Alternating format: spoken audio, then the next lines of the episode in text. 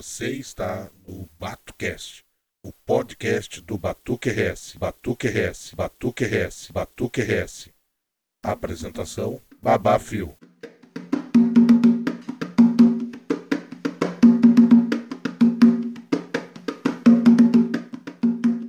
Olá, família batuqueira, a benção dos mais velhos, a benção dos mais novos, meu agu a todos.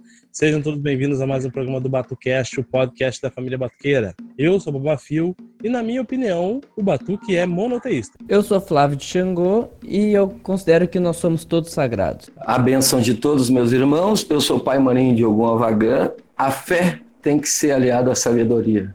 Eu sou Baba Hendrix de Orumilá e para mim as tradições de matriz africana podem ter várias classificações.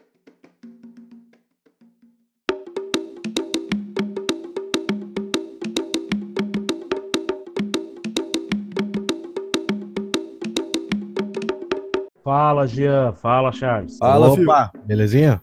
E aí, pessoal, tranquilo? Vamos falar com o nosso seguidor, nossa seguidora, irmãos que aprovam o nosso conteúdo. Está aqui hoje porque a gente tem muito a agradecer, né? O, o ano que a gente passou aí, todos os programas do ano passado, e estamos de volta aí. Agora, para continuar nesse conteúdo sério que a gente sempre teve, embora irreverente, exaltando o batuque tradicional. Nunca fizemos isso buscando lucro ou ganhos pessoais, afinal, podcast e YouTube não dá dinheiro. Nosso maior prêmio sempre foi, sempre foi ter vocês batuqueiros abraçando com a gente a defesa do batuque como ele é, sem edições, sem invenções, simples e belo como ele sempre foi, né, Gia? É, gurizada, aí a caminhada é longa, hein? Já temos canal no YouTube, grupo e página no Facebook, página no Instagram. Há pouco mais de meio ano conseguimos implementar nosso site aí com notícia, texto, memes, reza. E por último, até podcast a gente ousou fazer. Então, tudo para trazer um conteúdo unicamente batuqueiro para vocês. É, apesar do Jean pouco publicar no site, que é obrigação dele, né? Continua. Continua falando. É, agora ele está em busca de tirar do papel outros projetos que caminham lado a lado a estes mesmos propósitos. O projeto Genealogia do Batuque, projeto que eu já toco há três anos aí, que é, nada mais é que a árvore genealógica do Batuque, e busca registrar finalmente de forma eterna as famílias do Batuque, desde quando pudemos obter informações. E as entrevistas, algumas que vocês já viram lá no canal, algo que sempre almejamos nessas conversas. Chegar naquele babá, iá, aquele do fundo da vila, aquele que não está na mídia, que não gosta de aparecer muito, mas tem tanta sabedoria quanto se poderia achar nas maiores catedrais da rede. E esses projetos, apesar de simples, demandam um aporte financeiro que hoje, infelizmente, nós não temos, né, pessoal? Com todas essas despesas, como câmera, deslocamento, mensalidade de site, hospedagem de podcast, uh, edição. E aí que você pode tentar para nos ajudar. Depois de muito pensar em como poderíamos seguir essa iniciativa, conhecemos o sistema de financiamento coletivo, o Apoies. É, eu vou deixar um pouquinho para o Charles falar, aquele que manda essa palavra de internet. Bom, gente, o Apoia-se aí, que o Babafio comentou, né? É, é uma plataforma de financiamento coletivo recorrente que serve para sustentabilidade, ou seja, a manutenção financeira da produção do nosso conteúdo através uh, de uma parceria e aproximação entre o público, né? No caso, vocês, e o criador, que no caso somos nós. E o pessoal que nos ajudar com doações para os projetos dentro do Batuque RS vão contar com recompensas exclusivas, exatamente como está explicado na nossa página do Apoia-se, que vai ficar na descrição do podcast. apoia.se barra Batuque RS. Ô, Fio, já pensou numa sala secreta do Discord pra essa gente todo dia nos ajudar nas, com suas ideias aí do BatuCast, no canal do YouTube? Ah, cara, ia ser legal, né? Bem, esperamos contar com o apoio dos nossos irmãos ao nosso trabalho. Não somente de mim, ao Charles, ao Jean, mas a todo o conteúdo único da rede em benefício do Batuque em geral. E, e aí, você, topa? topa? E estamos aqui para gravar mais um programa do Batucast. Hoje a gente vai filosofar um pouco sobre o batuque, sobre as suas questões, sobre monoteísmo, politeísmo, bori, coletividade, indivíduo. E para isso nós trouxemos um convidado muito especial, Baba Hendrix. Pai, diz para nós aí, quem é o senhor na fila do Amalá? É, então, meu nome é Baba Hendrix de Orumilá. Eu sou Babalorixá da comunidade tradicional de terreiro e Leaxé Orixá Ore, aqui no Campo da Tuca, em Porto Alegre. E sou doutor em teologia uh, e também professor de história na, no município de Canoas. E hoje, para conversar aí com o Baba Hendrix, com o pai Maninho de Ogum, Quem vai conduzir esse programa maravilhoso é o nosso amigo Flávio de Xangô. Flávio, tá contigo, ancora o programa. Opa, vamos lá. Vamos ver se sai então. Não, é, esse programa surge com uma, uma grande vontade minha, né, de justamente fazer interpretações daquilo que a gente faz no nosso dia a dia no terreiro, né? E nada melhor que um grande convidado nosso, né, que é Pai Hendrix, que teve, é, de certa forma, pioneiro na, com a sua tese de doutorado na área de teologia que ainda a gente, como no que se sabe, ainda ele seria o primeiro a desbravar essa área, uh, abordando o batuque e as religiões afro aqui no Brasil, né? Mas para começar então a nossa conversa, meu, meus pais, o que vocês acham sobre é mesmo possível fazer algumas interpretações filosóficas, teológicas em cima daquilo que a gente pratica no dia a dia? Ou seja, é possível extrair uma teoria em cima das nossas ações práticas? Bom, agora a, todos né, e todas que quer, uh, agradeço a, a, o convite para participar. E tu tens razão, Flávio, eu sou o primeiro primeiro babalorixá do Brasil a se tornar né, doutor em teologia que é geralmente uma ciência atribuída ao cristianismo. Então as pessoas acabam acreditando que a teologia, como, como o cristianismo é que tem essa cátedra, mas ele não detém a cátedra. Eles, o que eles fizeram foi investir nessa cátedra. E então muita gente acaba achando que, que, que, a teologia pertence ao cristianismo e que daí outras tradições religiosas, como o Batuque, não teriam uma teologia e nem uma filosofia. A própria filosofia do Batuque já, já faz as pessoas acreditarem e o batuque se resume às práticas religiosas, né? quando na verdade não, nada. Né? Os, os, os, seres humanos de forma geral eles procuram sempre compreender as suas ações, compreender as reações também do universo com relação àquilo que a gente faz. E esse é o papel da filosofia e da teologia, principalmente é, no âmbito né, do terreiro. Então, a teologia é a ciência que faz a gente compreender a, a relação que, que existe entre os, as divindades, né, os orixás e os ancestrais, uh, conosco, também é, uh, é através da filosofia que a gente vai compreender os movimentos que, o, que nós, né, enquanto, enquanto seres humanos, fazemos dentro do terreiro para uh, alcançar também essa, essa proposta divina. Então, essa é a, a, a grande questão. Muita gente uh, acredita que basta, basta, repetir os rituais né, feitos papagaios para poder alcançar o divino. E daí não tem esse conhecimento mais profundo a respeito da, da nossa própria tradição.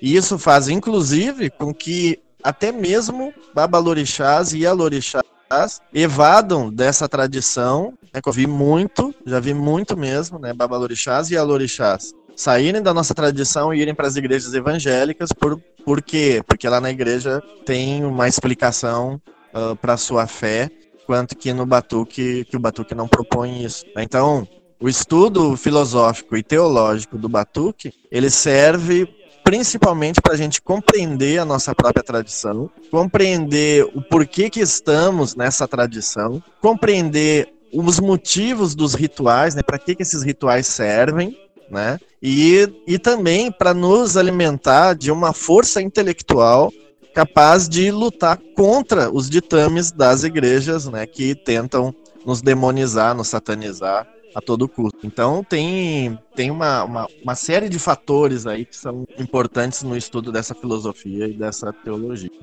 Mas o senhor acredita que essa questão é uma iniciativa muito mais atual, que as, as pessoas procuram isso, de conhecer mais a questão conceitual, mais estrutural nos dias de hoje, em detrimento do que era no passado, onde as pessoas simplesmente se contentavam em simplesmente repetir, repetir, repetir. Como é que o senhor vê essa relação? É, existem duas, duas questões a partir daí que a gente precisa debater, né? Uh, uma delas é a realidade né, dos, dos povos que nos antecederam, né, nossos ancestrais, que ao chegarem aqui foram, né, né chegarem aqui escravizados, né, uh, retirados de suas casas, de suas famílias, de seu povo, e tiveram que lutar né, para sobreviver e, e, tudo que eles tinham era a fé no, nos orixás. Né? Então, muitos desses, muitos dos conceitos, muitas das ideias, muitos dos propósitos uh, né, da, dos nossos rituais foram esquecidos ao passar do tempo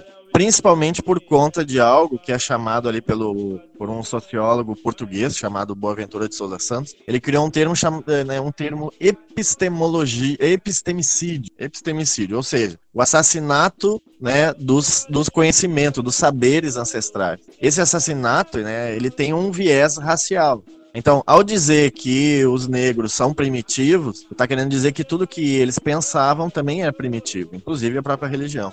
Então, muitas vezes, que a, o que as pessoas fizeram, e não muito longe daqui, né? Uh, ali talvez 20, 30 anos atrás, as pessoas tentavam legitimar as suas práticas com, com o espiritismo kardecista, né? Lendo livros uh, espíritas para poder justificar o porquê do buri, o porquê do sacrifício dos animais, porquê disso ou daquilo, ao invés de tentar buscar esse conhecimento no nosso, no nosso próprio povo.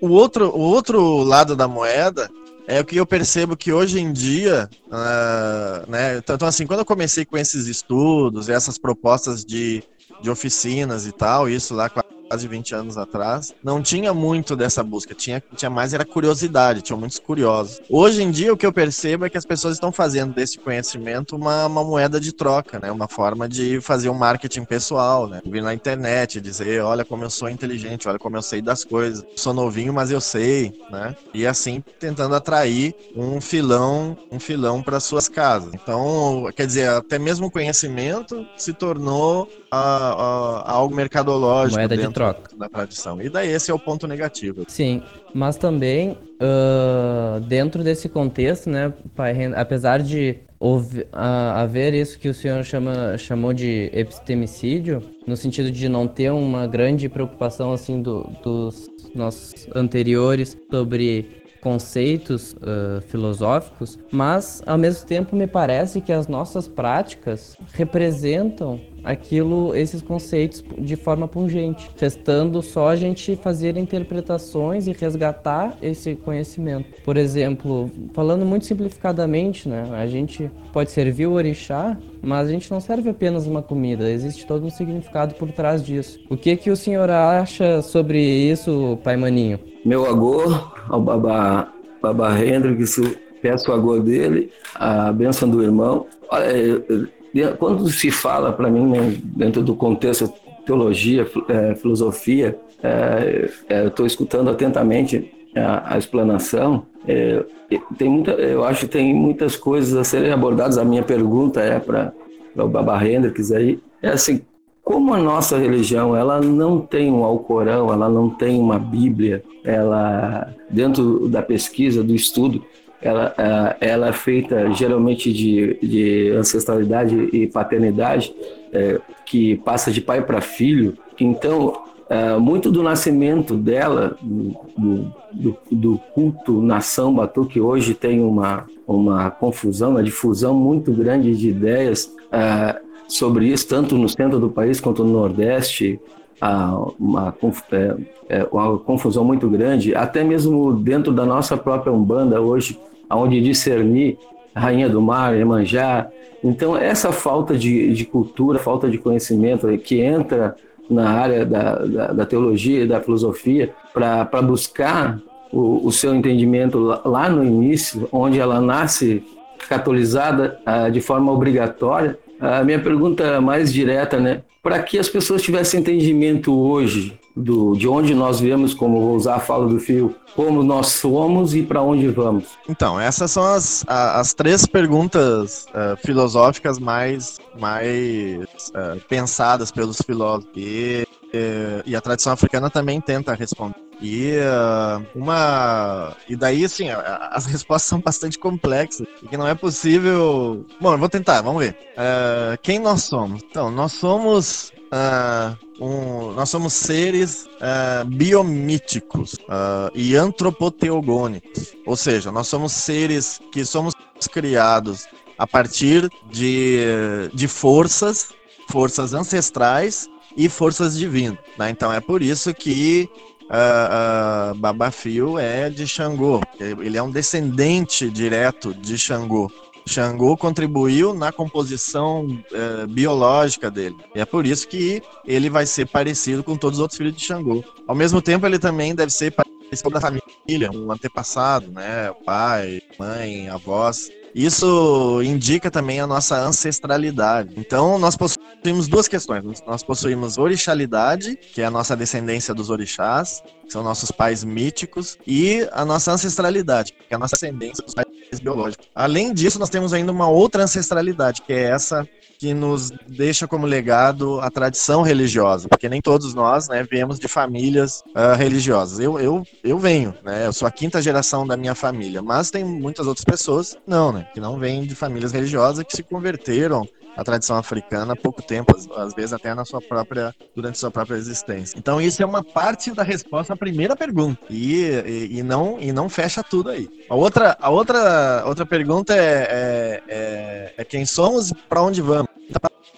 Essa, essa pergunta, a teologia, a afroteologia explica uh, e não tem nada a ver com o espiritismo. É, muita gente, principalmente o pessoal da, que é umbandista também, né, que quer dizer que, pro, que possui dupla pertença, né? Vivencia um bando e vivencia o batuque, e daí na hora de escolher, não, não escolhe o que vivencia mais, que é um bando, porque geralmente as a, a, a comunidades terreiro, elas são fazem batuque uma vez por ano, isso é, é, uma regra, né? Generalizando bastante, mas geralmente é o fazem batuque uma vez por ano e fazem sessão de umbanda ou de Exu, né? Toda semana. Isso significa que a pessoa vivencia muito mais a umbanda do que o batuque. E daí, daí então, isso vai proporcionar uma série de estudos, a pessoa vai, vai se interessar por estudar mais a Umbanda, que bebe muito no kardecismo. E daí então vai usar as ideias, a, a teologia e a filosofia kardecista para explicar aquilo que ela entende de mundo, a sua cosmovisão, a sua cosmosensibilidade. Mas a tradição africana tem outra, tem outra proposta de humanidade, né? tem outra proposta de pós-vida, ou seja, de para onde nós vamos. E nessa proposta não existe existe mediunidade. Nessa proposta não existe reencarnação. Né?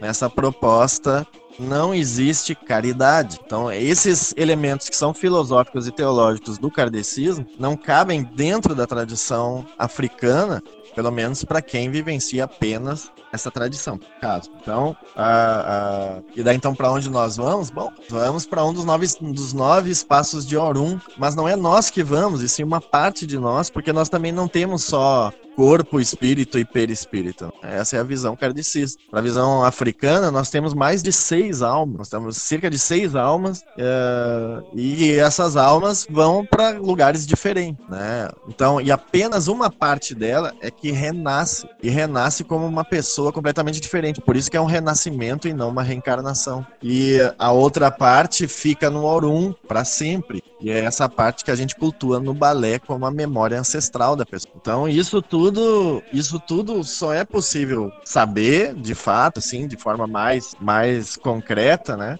É mais consistente é através do estudo. Sem o estudo, a gente não chega a essas. Então, realmente é bastante complicado.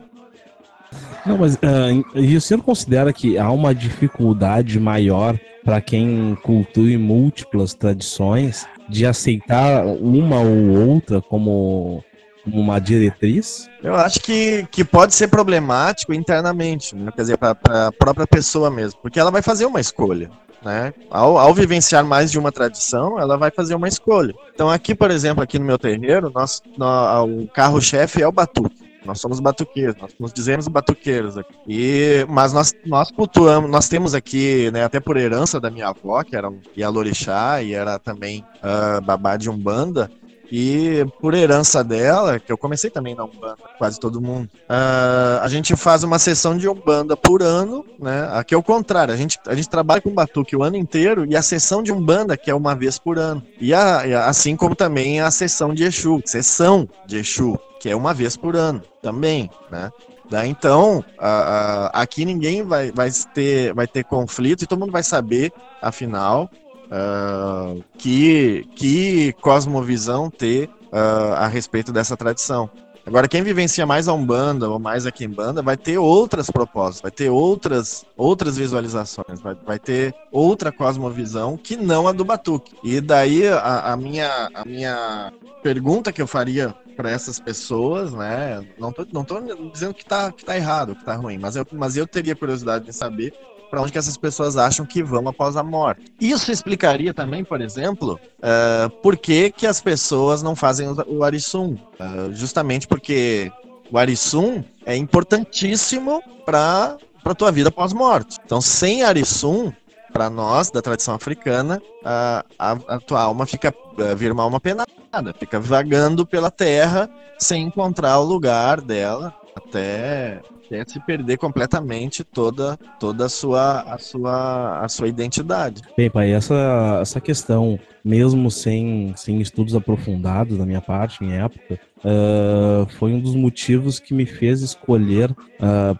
professar apenas uma, uma tradição, né? Pertencer apenas uma tradição. Eu vim de uma família umbandista, minha mãe tem um banda, meu pai tem um banda, uh, um banda e banda junto, né? Entendendo que seriam duas partes de uma mesma tradição. Uh, mas para mim, uh, quando eu, eu, logo após a minha iniciação no Batuque, com o meu crescimento, a, o meu questionamento sempre foi justamente esse, né? Tá, e se eu for um bandista e batuqueiro, eu vou para o anda ou vou por um, né?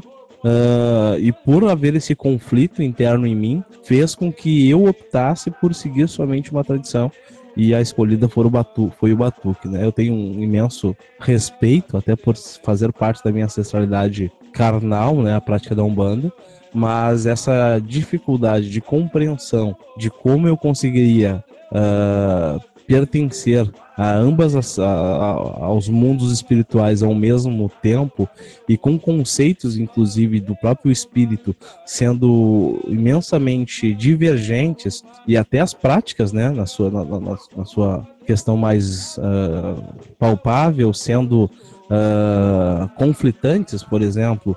A umbanda ela tem por prática a utilização de ervas né, na cabeça dos amacis durante a, a vida litúrgica do iniciado na Umbanda, que acaba sendo deixado de fazer porque a pessoa acaba se iniciando no batuque, daí tem que achar uma, uma, uma série de meios de fazer isso de uma maneira diferente para que consiga contemplar minimamente a Umbanda uh, e não desconstrua aquilo que uh, o batuque acaba tendo como norte, né? É onde uma, uma das religiões, uma das tradições acaba sempre sofrendo mais, né, sendo minimizada ante a, a sua tradição. É, e eu gostaria de direcionar para o Pai Maninho, que conheço, que tem a, questão de, da, da, prática de mais de uma tradição, né?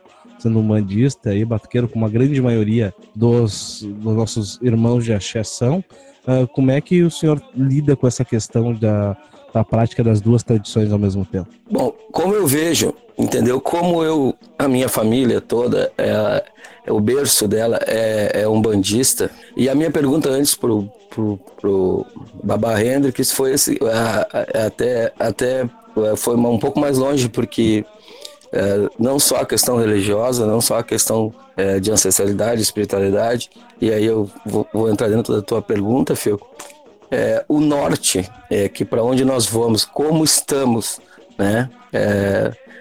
O, o, que eu vejo hoje, entendeu? E aí é para é, mim é muito difícil hoje para entender e compreender. E meus irmãos podem esclarecer mais com mais com mais autoridade. Essa até porque a relação que o o Babarrendo está fazendo é uma relação mais didática, ela é mais específica, técnica da, do assunto teológico é que a Umbanda que, que é, nós lá no passado que, que cultuávamos, que eu fui ainda feito de quimbanda, né, é, de união de quiumbas, que era cultuado com ervas, bebidas, e, e, se tinha oferenda e não se tinha frente, e, e com o tempo da evolução, do, do que foi se alterando no tempo, a minha família toda foi criada dessa forma, que aonde se mudou muita coisa, é, a, a questão do culto do batuque, alimenta, alimentos, o servir, onde começava, até falo aqui com os mais antigos, é, toda obrigação, é por isso que a, a minha indagação quanto ao Baba Hendrix, toda a iniciação de uma obrigação, em primeiro lugar, o único o lugar que começávamos isso, numa obrigação, era numa, numa praia de mar, para depois, o ritual de ancestralidade, tudo depois começar uma obrigação de orixá. A Umbanda também tinha esses ritos, esses cultos dentro uh, que era externo, que era feito assim, porque uh, como eu fui feito aqui no Rio Branco, uh, na parte de Umbanda, na, na 3 de outubro, na, numa, numa, numa uma dirigente espiritual de Umbanda, que era a Dona Teresa de, de, de, de Cacique Arrancatoco, e, e isso foi se perdendo, e hoje tem uma, uma mistura de cultura muito grande. Uh, foi se perdendo essa mistura de cultura muito grande. Uh, teve um, um, uma mudança muito radical há mais ou menos 40 anos, aonde quando a própria Kimbanda, que começa a ser, ser escravizada pelo orixá, e ela começa a ter um, uma outra cultura no Rio Grande do Sul, que antigamente isso não era aliada ao saber, não era, não, não se trazia da, da, da, da, nossa feitura. A minha curiosidade é, por isso que eu perguntei antes para o Baba Hendrix, é, se a mudança de preceito, conceito, vai, vai se criar hoje, a gente está se discutindo muito africanismo. Nós não cultuamos africanismo, nós cultuamos batuque, nós não cultuamos candomblé. A, gente cultu... a nossa Umbanda é diferente da Umbanda de São Paulo, Rio de Janeiro. Então, isso vai fazer uma diferença em uma nova religião? É, é realmente um ponto importante mesmo, né, pai? Porque como trazer um aspecto histórico, porque essa realidade de, de, de sincretização também, de certa forma, da Umbanda junto com o Batuque, por exemplo, é recente, porque a Umbanda no Rio Grande do Sul entra na década de 40, 50, não sei se tem alguns dados para contrastar, mas junto com essas questões, eu gostaria de trazer, já que a gente está tratando do pós-morte, uma coisa que me chama muita atenção também é ok, para uma parte nossa, como disse para Hendrix, uma, uma das nossas almas, quem sabe, vai para Orum, mas a gente podia trazer para os ouvintes o que, que, que é o Orum, onde fica o Orum, né? Porque às vezes eu penso que o Orum, apontando para cima, que é melhor acessado para os brancos, né? E a gente conhece em alguns itãs, inclusive orixás no momento de divisão, orixás uh, pessoa, no momento de divinização, eles entram para a Terra e não vão e não vão para esse Orum. E também já no ensejo, Baba Hendes poderia comentar sobre orixá pessoa e orixá imolé, né? Orixá uh, que sempre que é da criação e também o rei Xangô que foi associado ao orixá. Então temos esses dois pontos. O que, que vocês acham? Não, tem, é, tem alguns pontos aí que precisam ser. Uh, um deles, na minha concepção, né, ações em cima dos meus estudos, é que nenhum orixá é humano, nenhum orixá viveu na Terra. E que a confusão. O Itã, uh, as pessoas têm entendido muitas vezes o Itã como uma história factual. E isso eu acredito que é por conta do, da compreensão que as pessoas têm a respeito da Bíblia. É, as pessoas olham que aquilo é um livro de história ao invés de isso isso não é culpa nossa né? Isso foi ensinado né? Foi ensinado e daí então para isso teve que fazer uma catequese e daí lá na catequese enquanto é criança ainda e que acaba aplicando essas mesmas ideias a tudo aquilo que a gente conhecia e daí a gente vai achar por exemplo que somente um livro é como o pai Maninho falou, ele disse, né? Ah, nós não temos um livro sagrado, né? Claro que nós temos um livro sagrado, né? Só que esse livro, então, como a gente só, para nós, tudo que é, a única coisa que é sagrada é o livro escrito, porque a gente aprendeu que a Bíblia é sagrada. E isso, em parte, é porque é sagrada. Então, por exemplo, para a tradição cristã, para o mundo ocidental, mentir é uma, é uma coisa corriqueira, uma coisa tranquila. Tu faz isso o tempo inteiro. Agora, para a tradição africana, a mentira é uma das piores ofensas a Deus. Então, quem mente está fadado a não ter nada na sua vida realizado. E uh, isso porque existe um Itã, uma história sagrada, e daí a gente é isso que a gente precisa diferenciar. O Itã é uma história sagrada que diz que Exu não leva o ebó do mentiroso. Sem falar que Xangô castiga o mentiroso, que Chapanã afoga o mentiroso no rio. Então, essas é, o, o, mentir, o ato de mentir, se existe um pecado capital para africana é é a mentira. E é por isso mesmo que a fala e, e essa, essa mentira ela é entendida como ruim porque a fala é sagrada. E pela fala ser sagrada é que o livro sagrado da tradição africana é oral. Uh, pai Maninho também falava, né, sobre, ah, nós vivenciamos o batuque, não a tradição africana. Sim, mas eu, o batuque é filho dessa tradição. E daí, então, o filho não pode fugir. Se a gente defende ancestralidade, a gente não pode dizer que, que o batuque não tem, não possui uma ancestralidade também. Daí, o batuque possui essa, é, uma ancestralidade e essa ancestralidade é africana. Tá? Então não tem não tem outra ancestralidade. O batuque não é uma coisa que brotou da cabeça das pessoas que viviam aqui, não. O batuque é uma adaptação da própria tradição africana. Uma é uma mera adaptação. Assim como o candomblé, o tambor de mina, o xangô do Recife são meramente adaptações da tradição africana em terras brasileiras. Ah, ah, ah, tu, falou, tu falaste ali, Flávio, da, da, né, de, da, da, da, Umbanda no Rio Grande do Sul. A Umbanda no Rio Grande do Sul existe ah. desde 1926, tá? Quando um Olha marinheiro trouxe para Rio, Rio Grande. Ah, Oi? Bom. Trouxe para a cidade de Rio Grande. E em ah, Porto bom. Alegre foi em 1931. 31 ou 32, agora me fugi. Mas é. Uhum. E daí a Umbanda, a Umbanda do Rio Grande do Sul é diferente da Umbanda carioca, que é a sua origem, né? Porque lá a Umbanda Carioca, a Umbanda do, do, do Templo Nossa Senhora da, da, da, Piedade, ele é uma uma uma é, é, é uma versão da, do espiritismo. Se tu olhar lá, tu vai ver realmente isso. Eles fazem, eles incorporam ao redor de uma mesa, não tem tambores, né? É só palmas da mão e coisas assim. Uh, agora, uma outra Umbanda carioca e paulista também que surge, ela surge muito influenciada pelo candomblé. Daí lá vai ter muito. E daí que vai surgir, por exemplo, o termo babá para se referir às mães de santo da Umbanda. Um termo que também vem para o Rio Grande do Sul, lá na década de 30, né? De, de final de. Candomblé 20, de caboclo. Candomblé de caboclo, que é uma outra coisa também. O molocô é outra coisa. E a Umbanda no Rio Grande do Sul, ela vai ser muito influenciada pelo batuque, claro, né? E em contrapartida, né, como a Umbanda tinha muito mais estudos, porque uh, tiveram congressos, tiveram três importantes congressos nacionais, e no primeiro Congresso Nacional de Umbanda já teve representantes do Rio Grande do Sul participando. Então, uh, uh, teve importantes congressos nacionais que discutiam a questão da teologia e da filosofia africana, e isso depois era passado para as pessoas, coisa que nunca foi feito uma tradição africana. Exceto ali no ano de 2010 e 2012, que tiveram aqui no, aqui no Rio Grande do Sul também, é, o Didará, que foi um encontro sobre, sobre tradições de matriz africana e saúde, em que também foi discutido Uh, também foi discutido questões uh, teológicas e filosóficas. Então, assim, nós estamos atrasados com relação ao, ao conhecimento da tradição africana, uh, em parte por causa do racismo, né? O racismo que disse que africano não, não, não pensa, né? Que africano não tem alma, não pensa, então ele não sabe de nada. Uh, e daí vai se buscar esse conhecimento na Europa, porque o kardecismo é europeu e a própria Umbanda foi fundada por um branco. E na fundação da Umbanda, esse branco disse que estava fundando a Umbanda porque os negros africanos só faziam mal.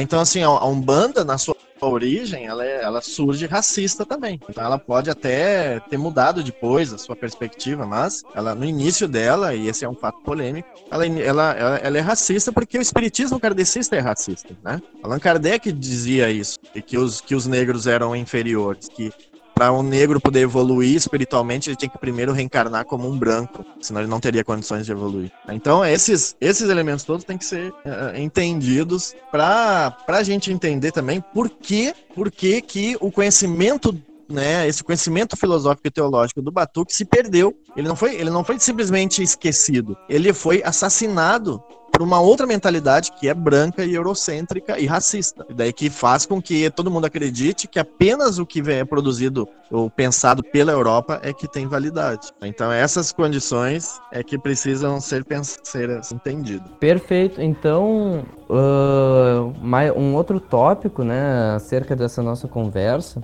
é justamente como eu comentei anteriormente do o que, que seria o Orum na concepção de vocês? Uh, porque eu tenho, eu tenho uma noção interpretativa, não fundamentada teologicamente, mas que Orum talvez uh, estivesse endereçado abaixo da nossa terra, por exemplo, onde ou seja, uma concepção diferente de céu dos brancos, né?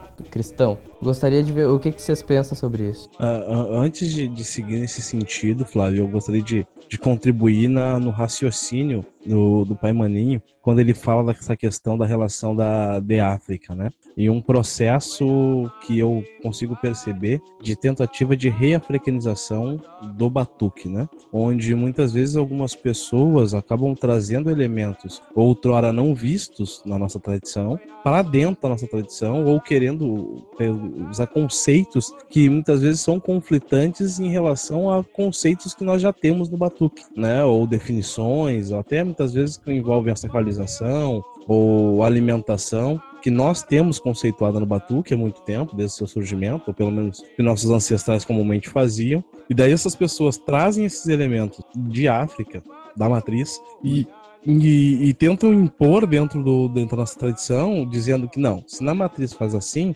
então o batuque está errado, ele tem que deixar de fazer isso e passar a fazer como é feito lá. Eu acho que é dentro desse raciocínio que o Pai Maninho traz essa questão da reafricanização. Eu entendo, por exemplo, a necessidade do estudo, tal qual é fato, já, já pesquiso há muito tempo, converso com o Baba há algum tempo também, já tivemos algumas conversas uh, via Facebook ali, uh, tivemos a oportunidade também de participar de um, de um um evento né, interreligioso uh, em conjunto, mas uh, eu acho que é, é, é, essa linha de raciocínio, né? Até que ponto nós podemos ir na matriz, buscar uh, elementos e implementar aqui?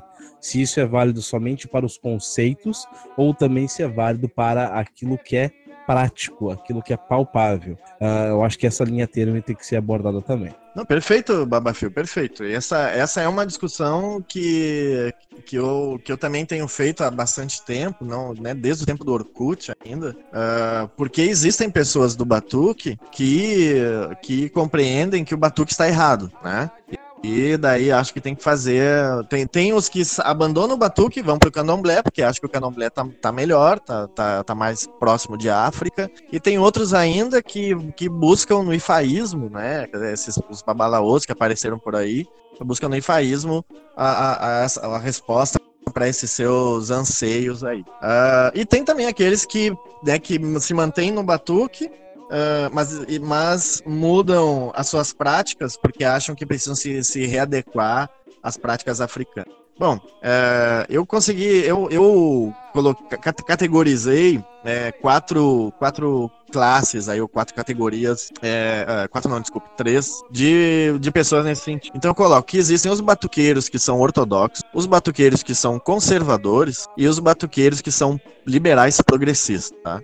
Então, o ortodoxo é aquele que faz o batuque de antigamente, aquele que não muda nada. Tem imagens de santos no quarto de santo, que usa aquela bombacha com tecido de 20 metros, uh, e que não interessa a explicação nenhuma, o que interessa é fazer a coisa pro orixá. Os conservadores uh, são aqueles que uh, procuram não mudar uh, os fundamentos, não mudam os fundamentos, não, eles são contra a mudança dos fundamentos, mas que as explicações para os fundamentos ainda uh, podem ser podem trocar, podem ser mudadas, sim, podem. Então uma explicação que era dada, por exemplo, só para dar um exemplo, o que se dizia, o que se ensinava sobre o Egum é que o Egum era o orixá da pessoa que morreu, né?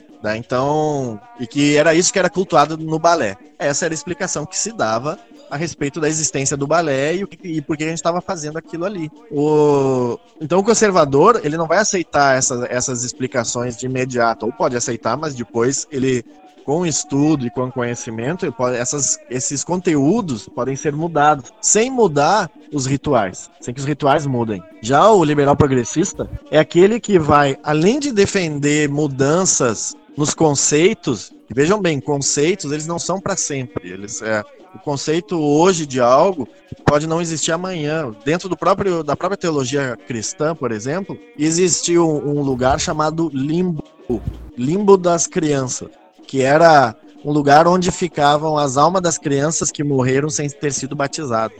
E esse limbo das crianças, que foi parte do, da teologia eh, católica por muitos séculos, hoje já não é mais, hoje já não existe mais. Quer dizer, a teologia não defende mais a existência de um limbo das crianças. Para eles agora, a criança que morreu sem ser batizada vai para o inferno. Então agora pra, então, os conceitos teológicos eles podem mudar conforme uh, muda, como, conforme progride a, a, o próprio, próprio, a própria classe, o próprio conhecimento que existe uh, né, no, no, no, nos grupos sociais que, que, se decorrem a partir do tempo e das gerações. Agora, esse, essa categoria de liberais progressistas, eles não aceitam mudar apenas os conceitos, eles acham que precisam mudar também os rituais. E daí é aí que surgem Me identifiquei como conservador. então, eu também. Dois, né? Porque eu também, eu também me identifico como conservador, né? Então eu não sou aquele cara, eu, eu sou contra o sincretismo, né? Eu compreendo o hibridismo, né? Como por exemplo, ah, agora dia 20, né? Foi dia de Odé, aí, né? É, Odé de alguém foi. Digamos assim. Então, então, é, é, em termos mais tradicionais, por conta do hibridismo, é, foi, foi o dia de Odé, foi um, um dia de, de, comemoração universal dessa divindade, né? Uh, agora o meu Odé ele come em dezembro, então no caso ele vai ser comemorado realmente lá em dezembro. Mas nada impede que em termos universais ele possa ser comemorado ali em janeiro, né? 20 de janeiro. Então isso é, é, é o hibridismo, é diferente do sincretismo, que é a imposição, sabe? Tem que, não, dia 20 tu tem que ir lá na igreja. Aliás, né, como uh, eu e tu discordamos, né? Do passeio na igreja. É, o passeio na igreja, e daí eu discordo também que tenham havido movimentos, né, que tenham ido lá na igreja tentar tirar uma satisfação. Olha, pra, não tem que tirar satisfação nenhuma, né? A igreja não tem nada a ver com nós. Nós é nós, a igreja é a igreja. Eles podem fazer o que eles quiserem. Se eles querem fechar as portas, tacar fogo, eles fazem. É deles a igreja, não é nossa. Da mesma não, coisa na, aqui, né? Na verdade, a gente, a gente, a gente tem o mesmo raciocínio nesse sentido, né? E o pai Ricardo, o pai Maninho, que tá no, na nossa conversa aí, foi a pessoa que nesse último momento teve a, a filmagem lá e passou por esse ato aí, né?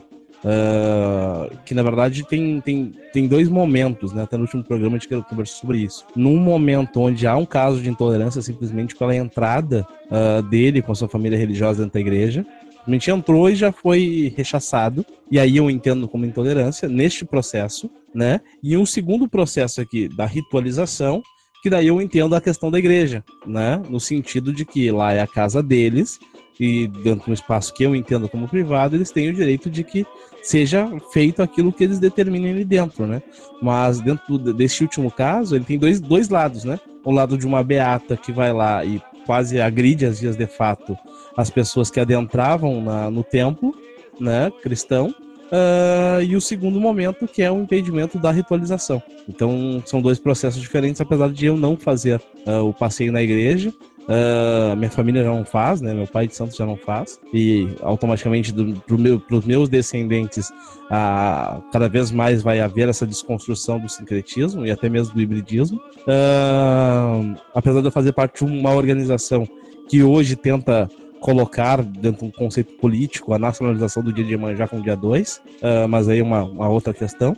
2 de fevereiro, no caso amanhã. Agora nós temos um feriado nacional ligado aos povos tradicionais. Uh, mas eh, eu, eu, eu, eu, por isso que me identifico como conservador, né?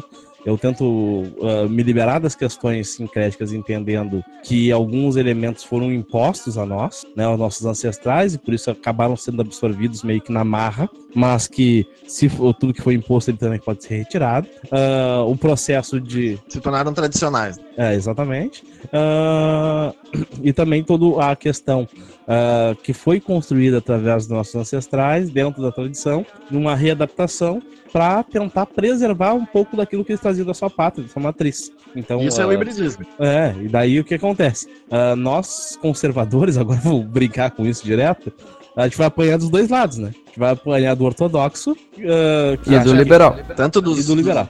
Tanto dos ortodoxos quanto dos, dos progressistas. Progressistas, isso. Porque eles, é, é, porque eles não, vão, não vão conseguir ver dessa forma. É, o, o, caso ali da igreja, né, com o pai Maninho, então, é, não é. Essa primeira parte eu não sabia. Essa primeira parte eu não sabia. E realmente é complicado para uma tradição religiosa uh, impedir pessoas de entrarem na igreja. Uh, embora, pelo que eu vi nas filmagens, né, os filhos de pai Maninho estavam usando achós, estavam usando roupas, né, que identificavam eles como alguém de outra religião. Eu fico pensando aqui na minha casa, né, se alguém entrasse aqui de terno e gravata e uma Bíblia na mão, se eu ia aceitar entrar. Enquanto tu falavas, eu estava pensando, será que eu aceito só entrar, né, uma pessoa assim? É isso, bom, é, é, eu sei exatamente o que ele vai fazer ao entrar aqui, né? Se ele só entrasse, uh, olhasse e fosse embora, mas eu tenho certeza que não é essa a intenção. A intenção é de, de quê? De dele querer fazer algum tipo de pregação, de fazer algum tipo de ritualização dele dentro da minha, da minha, do meu terreiro. E daí então eu acho que o melhor caminho seria impedir isso. Uh, talvez né, o, a igreja, os membros da igreja tenham pensado da mesma forma. E não é de hoje que eles estão impedindo, né? Já há muito tempo eles estão impedindo. Inclusive, o pai Pedro, uma vez, é, né, que é meu pai de santo, né, num, num dos passeios, ele ficou, né, pé da vida, né? Porque aconteceu a mesma coisa, né? Levou os filhos de santo para fazer o passeio na mesma igreja do Rosário e lá levou um corridão. Então, uh, uh, ele daí ele decidiu, olha, de hoje em diante não venho mais nessa igreja. Eu quando eu faço passeio com meus filhos, eu vou até a frente da igreja e, de, e conto para eles a história de, dessa igreja, de como essa igreja ela foi construída, não, não essa exatamente, mas a que existia antes. Ela foi construída por uma mãe de santo, né, para arrecadar fundos para comprar com, é, cartas de alforria para os negros escravizados ainda em Porto Alegre naquela, naquela, naquela naquele século, né, século XIX. Então, é, ali foi ali que foi fundada a Irmandade Nossa Senhora do Rosário, né, que era controlada por uma mãe de santo. Então, eu conto essa história e agora vamos embora, não vamos entrar na igreja porque a gente não precisa não precisa se curvar diante de ninguém.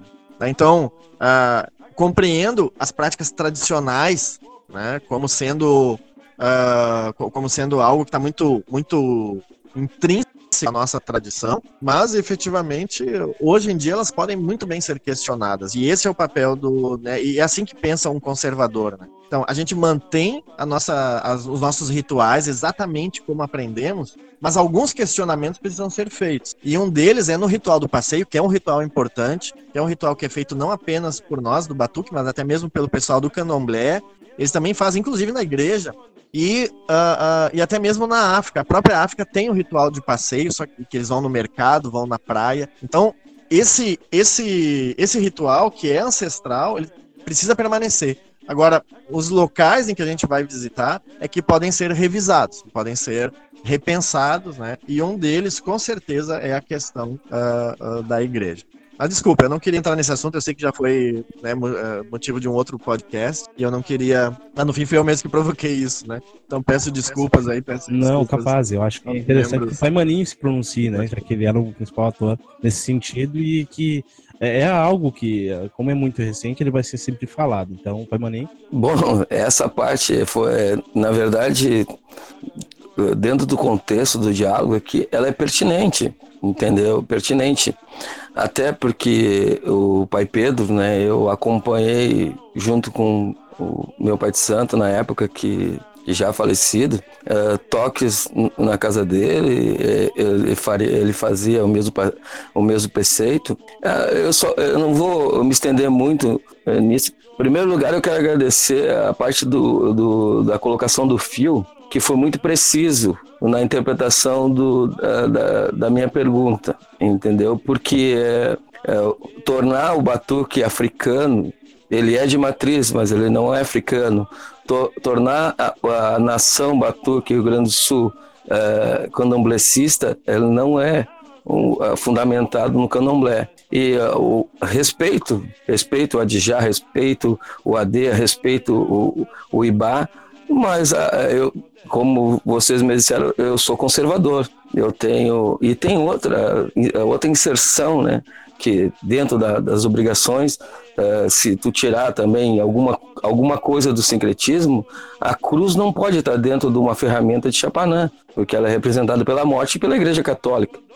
Mas na questão da Igreja, o preceito é, ele é legítimo. Esta Igreja é, que que é, que existe preceito muito, muito antes de eu nascer e outros. Eu até entendo esse neoliberalismo de, de rever conceito sobre secretismo, mas tem um secretismo é, é, dentro é, entre, a, entre a Umbanda e a matriz africana, é entre Rainha do Mar e Emanjá. E hoje causa um, uma confusão muito grande. Uma procissão, hoje já tu não sabe mais de quem é se é de Nossa Senhora dos Navegantes, já tu não sabe se é da Rainha do Mar, ou se tu sabe se é de Manjá. Porque a, a Rainha do Mar é uma representação de beleza da Umbanda, assim como as sereias se amanhã a gente tentar é, incutir esse culto, até pouco tempo, e, e, conversando com.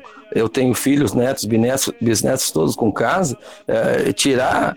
É, é, é, é deixar as pessoas mais lúcidas quanto que ninguém se incorpora de São Jerônimo nem de Santa Bárbara, nem de, nem de uma sereia mitológica, porque tu está entrando num outro, numa outra cultura. Então, é discernir, manter e manter a, a, a, nossas tradições, mas discernir o que, que é o que. A, a, tradição do sincretismo, ela, ela, é pátria do Rio Grande do Sul e ela nasce, na, o batuque nasce com isso. Mas se tiver que haver uma reformulação, não pode haver nem hipocrisia, nem demagogia quanto às datas cristãs, procissões e tudo mais.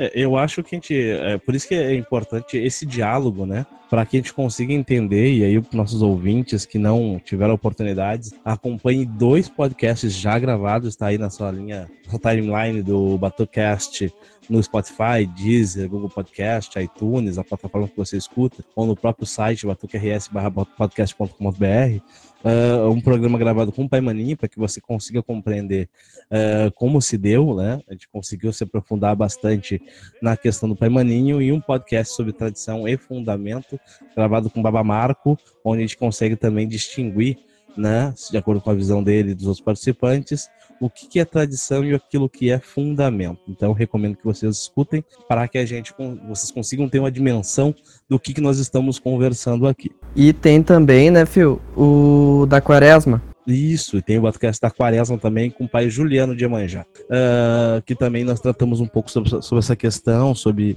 a dimensão e a profundidade desses temas e o quanto eles estão presentes nos nossos debates e diálogos no nosso dia a dia nos momentos atuais, já que hoje, não sendo mais escravos, o entendimento de alguns é que a gente pode deixar de fazer algumas coisas, e como esse, essa linha em tradição e fundamento é uma linha bastante tênue para muita gente, uh, esse diálogo é importante ser construído para a gente entender até, até que ponto nós podemos remover elementos, né? até que ponto esses elementos não representam, ou até que ponto esses elementos são apenas cristãos. Por exemplo, quando a gente fala, a gente teve um, um, um diálogo com a Baba Marco em relação à chave, né? Chave de São Pedro, né? Presente nos assentamentos de Bará e um elemento extremamente importante. Mas e aí, será que a chave representa somente São Pedro ou é um elemento anterior a isso? Que a gente consegue perceber lá no Anki do, dos egípcios a presença da chave numa civilização que é anterior à civilização cristã. Uh, então, este raciocínio, trazer essa elucidação, ela é sempre importante para que cada um e cada uma consiga construir na, no seu intelecto individual uh, até onde vai e qual das três linhas propostas pelo Baba Hendes pode ser seguida. É, não, perfeito, perfeito. Tanto a tua fala quanto a do, do pai. Uh, essa é a, a, a, chave de tudo, né? E, e a ideia. Uh, a gente precisa pensar também que o cristianismo ele não, ele não inventou nada, ele é tudo, ele copia tudo, copia tudo dos outros povos, né? Copia tudo desde o Natal, Ano Novo, é, São João ali no meio do ano, Páscoa, uh, né, Páscoa, né? Tudo foi tirado de outros, de outras, até, até mesmo carnaval. Tem gente que acha que carnaval é uma festa pagã, mas na verdade carnaval é uma festa cristã. Uma festa cristã, uma festa que é determinada pela igreja. A data do carnaval, quem determina é a igreja. Então, as pessoas não, não conseguem perceber esses, é, que esses elementos todos, que são ditos como cristãos, na verdade são, né, existem antes do cristianismo e que o cristianismo apenas se, se apoderou. Então, por, a, a cruz, por exemplo, como o pai Maninho falou, né, é, eu não tenho cruz no meu chapanã, tá? Não tirei. Mas a cruz, é, ela não é, ela é um símbolo que foi, é, na verdade, é um, é um, instrumento de tortura romano. E ela só vai se tornar um símbolo de salvação a partir da ressignificação que a Igreja Católica deu para a cruz. Então a cruz ela não é uma invenção cristã, a cruz já existia antes, e a gente pode ver que, por exemplo, a encruzilhada, né, é um símbolo máximo aí do nosso orixá Bará, e é, e é justamente o formato de uma cruz. Então, nem sempre a cruz é, remete diretamente, assim como a suástica, né? É, a suástica, que é um, é um símbolo budista, né, mas, mas que foi utilizado pelos nazistas também, né? Então, quer dizer, a, a, a semântica, ou melhor, a, o significado dos símbolos, quem dá realmente são as pessoas. E quando essas pessoas são poderosas, né, líderes em instituições, eles, elas acabam propagando esses, é, a, o significado desses símbolos de forma muito mais, mais poderosa. Agora, nada impede que a gente possa dar outros significados para ele. Por exemplo. É, contribuindo exemplo... na questão da cruz aí, Baba Henrique pode me corrigir, algumas igrejas ortodoxas não usam da cruz por entender que ainda é um símbolo de tortura de Cristo. Então não faria sentido eles terem esse elemento como um elemento central de louvação, sendo que foi o elemento que, que, que torturou aquele que é o Deus máximo, ou ser máximo dentro da sua liturgia. É, inclusive tem duas cruzes, né? Tem a cruz católica, a cruz protestante, uh, que daí a, a cruz católica sempre tem Jesus crucificado na cruz, né? Porque justamente para ter esse símbolo de sacrifício, né, de sacrifício pessoal. Então tu olha a cruz, vê que se próprio Deus, né, o próprio Filho de Deus, está ali, né, se, se sacrificou, está sofrendo, quem é tu para reclamar do sofrimento que tu tá passando? Essa é a ideia do, do catolicismo. Já no protestantismo, a cruz ela é vazia. Ela não tem Jesus Cristo na cruz, porque, ela, porque a cruz está representando a ressurreição de Cristo, a superação do próprio sofrimento. É, eles, eles cultuam né, o Cristo ressuscitado muito mais do que o católico cultua o Cristo morto. E, uh, e as igrejas pentecostais, e principalmente as neopentecostais, elas vão transformar uh, como seu símbolo máximo a Bíblia e não a cruz. E é por isso que né, na, nas igrejas pentecostais e neopentecostais não existe cruz né, na, nas, nas paredes, não existe um altar ou coisa assim. O que existe é um púlpito onde eles vão ali pregar única e exclusivamente a Bíblia, que se torna então seu símbolo seu símbolo máximo. Mas isso já é, já é coisa para outro debate. Não, mas eu acho que é sempre importante a gente trazer essas questões, né? Até para que nossos ouvintes consigam também ter uma profundidade de conhecimento nesse sentido e saber conseguir compreender né, o limiar uh, entre tradição e fundamento e aquilo que é sincretismo ou não. Né? Eu acho que então é importante esse aprofundamento sim. É, mas isso é interessante tratar dos símbolos, porque o batuque e as religiões afro são extremamente simbólicas, né? E, e a, até podendo, fetichistas de uma certa maneira, no sentido de que muitas vezes podemos endereçar né, os orixás a, aos ocultás, por exemplo, e ferramentas. Na visão de vocês, qual seria uh, a interpretação disso no nosso contexto teológico? Ter um fe uh, fetiche muito forte no sentido de objetos e símbolos. Então, os símbolos eles são o, o, símbolo ele ele vem de uma expressão em, é, no latim simbalem que era que se refere também ao elemento sagrado ao, ao, ele, ele significa o a própria divindade. Ele não, ele não é apenas uma representação da divindade, ele é a própria divindade. É a presentificação dessa divindade. Daí, então, por exemplo, ah, o símbolo de Xangô é o machado, o Oxê, né? O machado de duas lâminas. Ele, ele não é apenas o símbolo de Xangô, ele é o próprio Xangô. Então, aonde nós vemos um machado de duas, de duas lâminas, nós vemos Xangô. E é por isso que, por exemplo, para a maioria das. Para maioria não, para algumas tradições, pelo menos para minha tradição, um, o Okutá que se assemelha a um machado duplo é o Okutá de Xangô. É uma hierofania, é uma manifestação do próprio Xangô na natureza. E é por isso que esse esse Okutá nessa forma é que vai servir de receptáculo para a, a, a adoração dessa divindade. Então entendo que o próprio símbolo, que o símbolo não é apenas uma representação, mas, o, mas é o próprio orixá. As ferramentas, elas também são símbolos, mas elas são símbolos especificamente de Ogum. Ogum é que tinha ferramentas. Os outros orixás nenhum tem. Na África nenhum orixá tem ferramenta. É, eu acho que nem no candomblé. Acho que só no batuque é que a lógica das ferramentas acabou indo para todos os outros orixás. Mas, uh, e por isso que hoje, né, uma, um mercado profícuo, né, as ferramentas do orixás aqui, dos orixás aqui. Uh, mas a, a, regra mesmo é que as ferramentas sejam de Ogum. Inclusive, na África, o assentamento de Ogum é uma chapa de ferro com as ferramentas deles soldadas nessa chapa de ferro. Esse é o assentamento, esse é o, o Okutá, entre aspas, do Ogum. E aqui no Batuque, para algumas nações, para minha principalmente, uh, o Ogum é representado pela cobra na bigorna, enrolada na bigorna, soldada ali na bigorna. Isso está relacionado também porque a cobra também é um, é um símbolo de Ogum, tanto na África, né, quanto aqui. E,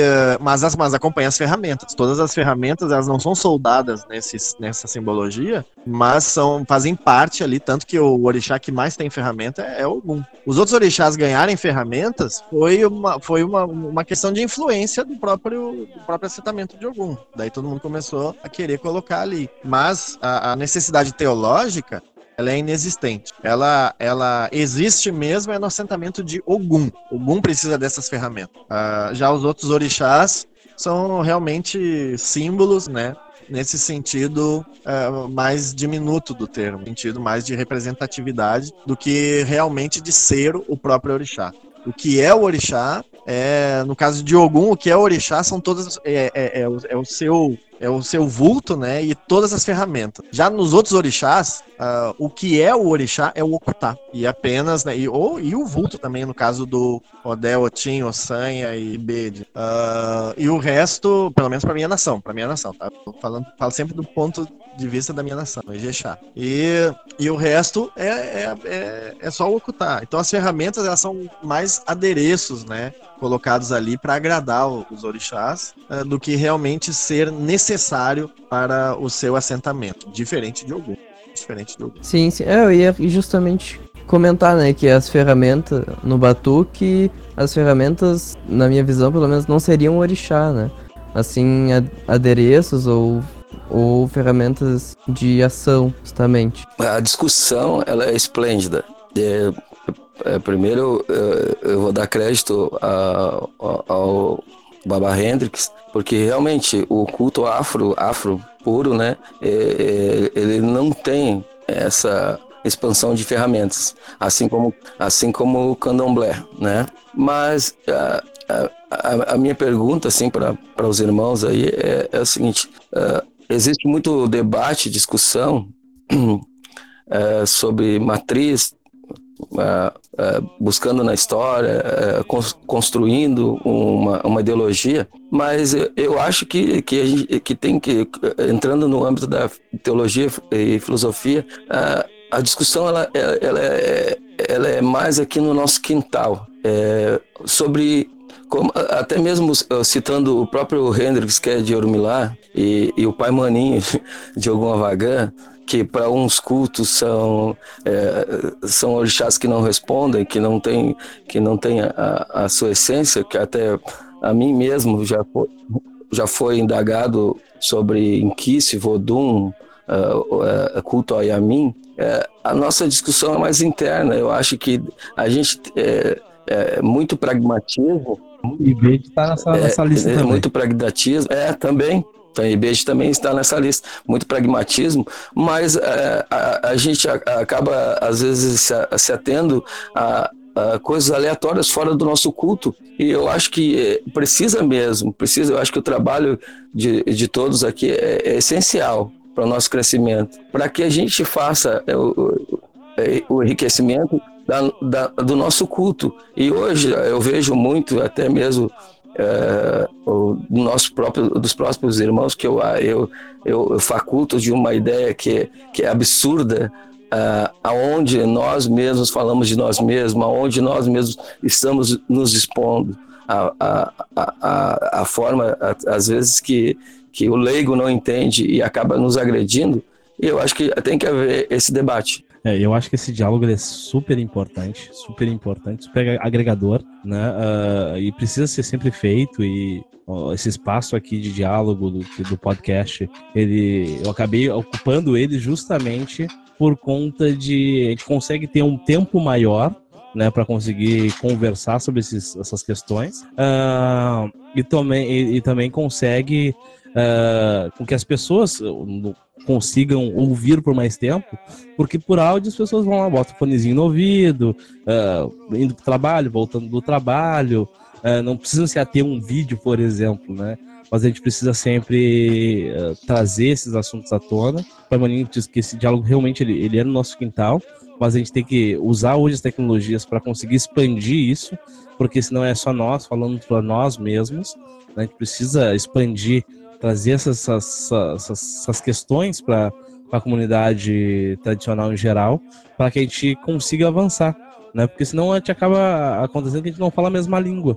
E daí, quando a gente quer conquistar algum objetivo, a gente não, não consegue, porque a gente não consegue se comunicar. E a comunicação ela é de extrema importância nesse sentido. Certo, certo. Então, quem sabe vamos para as considerações finais. Uh, apesar, a gente deu apenas uma pincelada, né, do, de conceitos, talvez, por assim dizer, mais abstratos da nossa religiosidade, do batuque de matriz afro né? De certa forma, esse programa também é, é, é, é o primeiro de muitos e também um convite ao, ao, aos nossos ouvintes a, a fazer uma conscientização maior do seu dia a dia de terreiro. Mas eu gostaria de pedir então para vocês darem algumas considerações finais de, desse nosso programa de hoje. Podemos começar talvez pelo Pai Maninho. Em primeiro lugar, eu quero agradecer a todos mais uma vez. Esse espaço é, é de suma importância para esclarecimento, sabe, conduta, conhecimento. Eu vou deixar mais ou menos a, a, uma mensagem que, que na, na, na, outra oportunidade a gente já tinha debatido. Mas eu acho que é consenso também cabe dentro do, do, da nossa pauta. Eu, como defensor de nossa matriz africana, e vou continuar uh, fazendo defesa uh, do, do, nosso povo, entendeu? Vou ser voz, vou ser voz, mas não queria, fiquei longe de rede social, não queria de jeito nenhum, não, uh, sempre respeitei muito, mas hoje a gente vive um outro momento.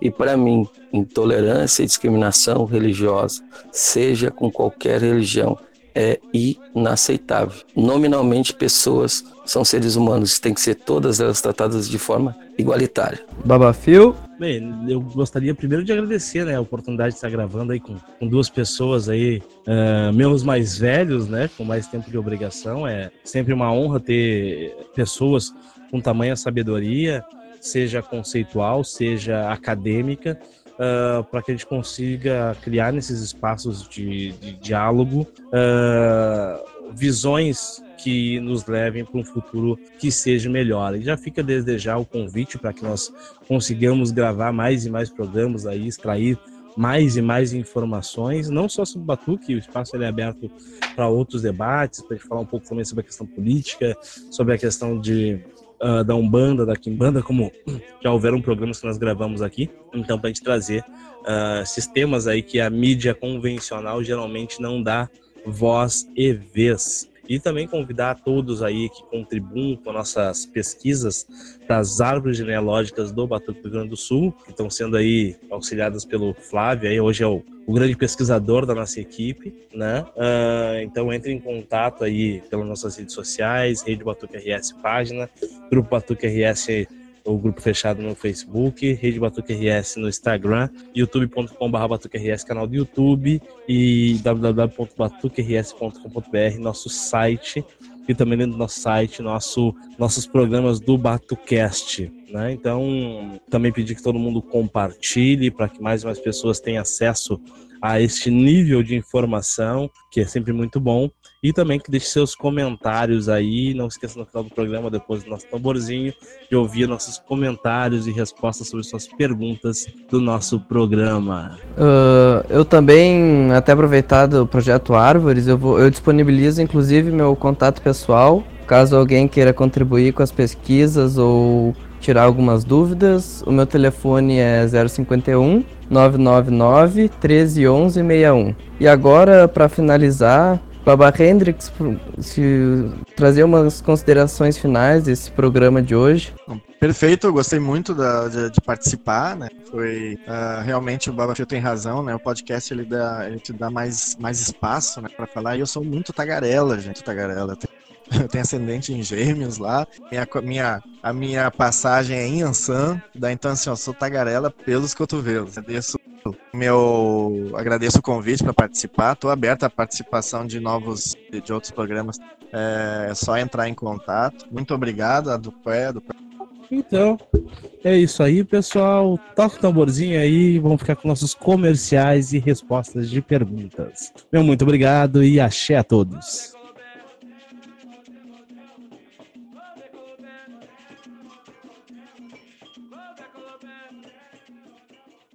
Fala, gurizada! Agora vamos ler alguns comentários e perguntas que deixaram no nosso canal do YouTube, Batcast, mensagem privada dos nossos canais. Ô, Fio, quer fazer as honras? Ah, vamos lá então, pessoal. Temos aqui uma crítica. Vamos arrancar assim, já? Pô, É? Uma crítica. É que aqui é, aqui é ruim, né? É. Putz. As partes também, né? Se não Nem for pra são isso, eu nem veio. Não, nem tudo são flores, tá certo.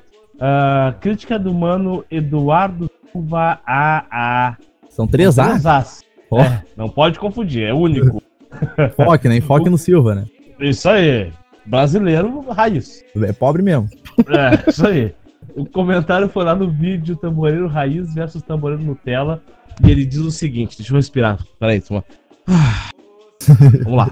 Agora começaram a fazer a voz de pagodeiros ao rezar coisa feia, tirar toda a essência e melodia, simplicidade da reza no Exu, nem se fala, alguns parecem puxadores de escolas de samba, lives no Facebook parece samba lamentável. Opa! Ah, mais um bold aí da leitura de comentários. não, é que não tem vírgula. Meu Deus do céu, cara. Não, me senti o Eminem agora. É, Depois da edição só remixar isso daí, cara. E The Voice Brasil é tudo. É, depois tu passa isso aí em slow motion, tá ligado? Vou o editar, vou pessoal entender. Tá, ah, eu até. Eu, eu- vamos comentar agora mais sério aí pro nosso ouvinte aí. Ah, é, realmente o pessoal tem, tem trabalhado muito nessa questão de voz e coisa e tal, né? E aí vai depender do gosto de cada um, né? De cada ouvido, né? Ah, na relação de, eh, da voz, da melodia que cada um acaba usando. Tem gente que gosta mais, uma voz mais melodiosa, mais musical. Tem gente que tá muito acostumado com aquele bom e velho traquejo dos tamboreiros antigos, né?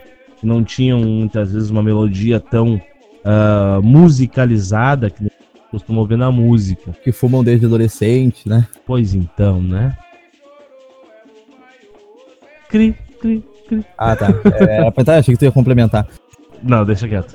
É, eu até nem vejo tão como errado, assim, essa questão do, da, da, da melodia, de imprimir um, né, um certo tom diferente. Pessoalmente, não gosto muito. Não gosto muito daquele batuque meio sertanejo, assim, que tão, tá, tá vindo por aí.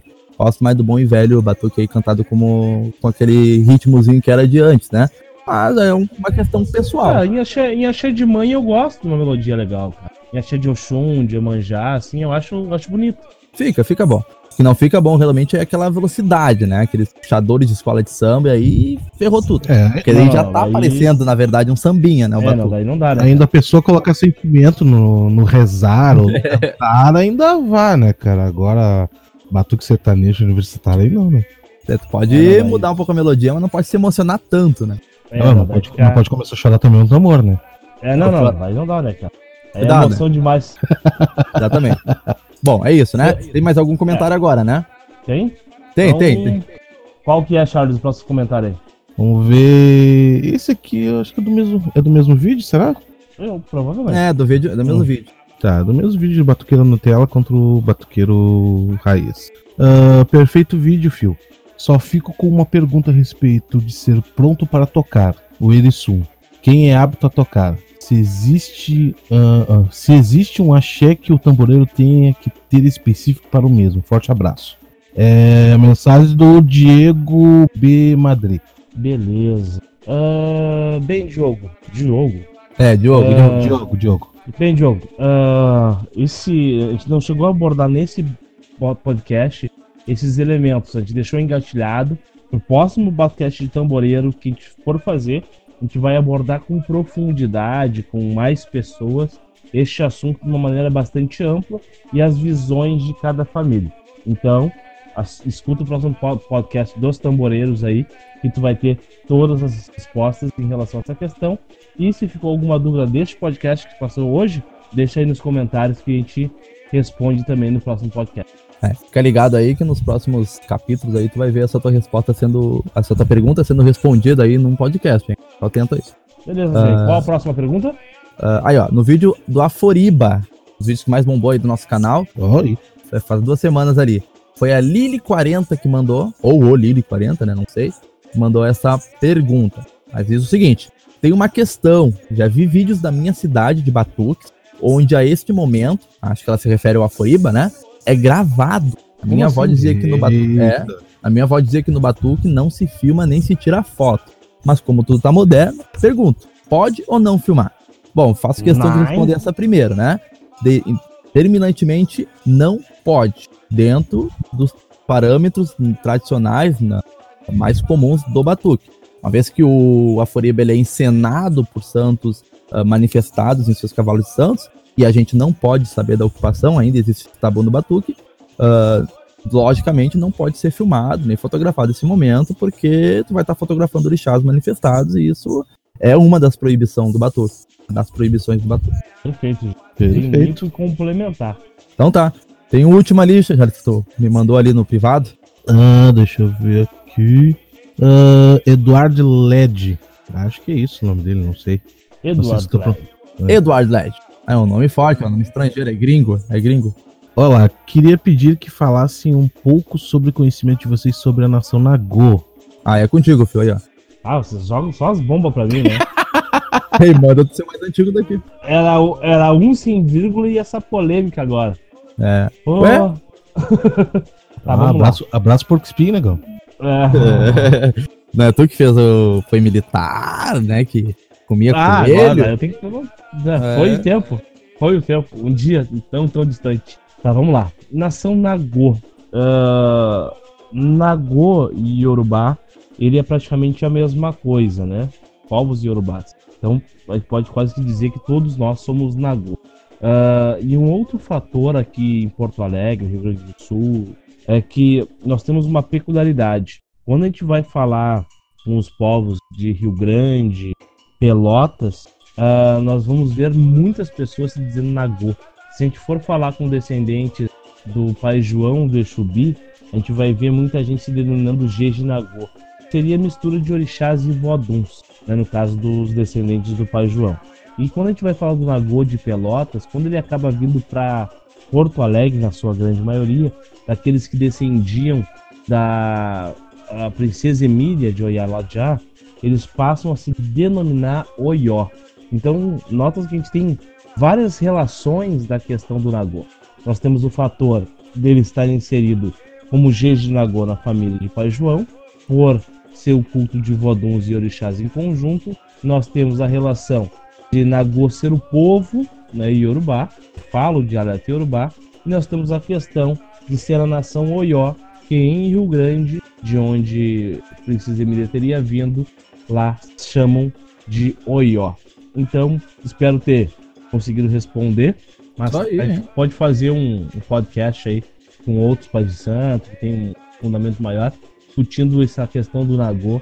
Inclusive, a, se não me engano, no final da década de 90, acabou até sendo um pouco denegrida por algumas pessoas, né? Sendo forte denegrida, sendo desconstruída por algumas pessoas, tá? Espero ter respondido, Eduardo. Segue aí comentando nos nossos canais do Batuque RS, da rede Batuque RS. Não, uma salva de palmas pro Holocó Fio.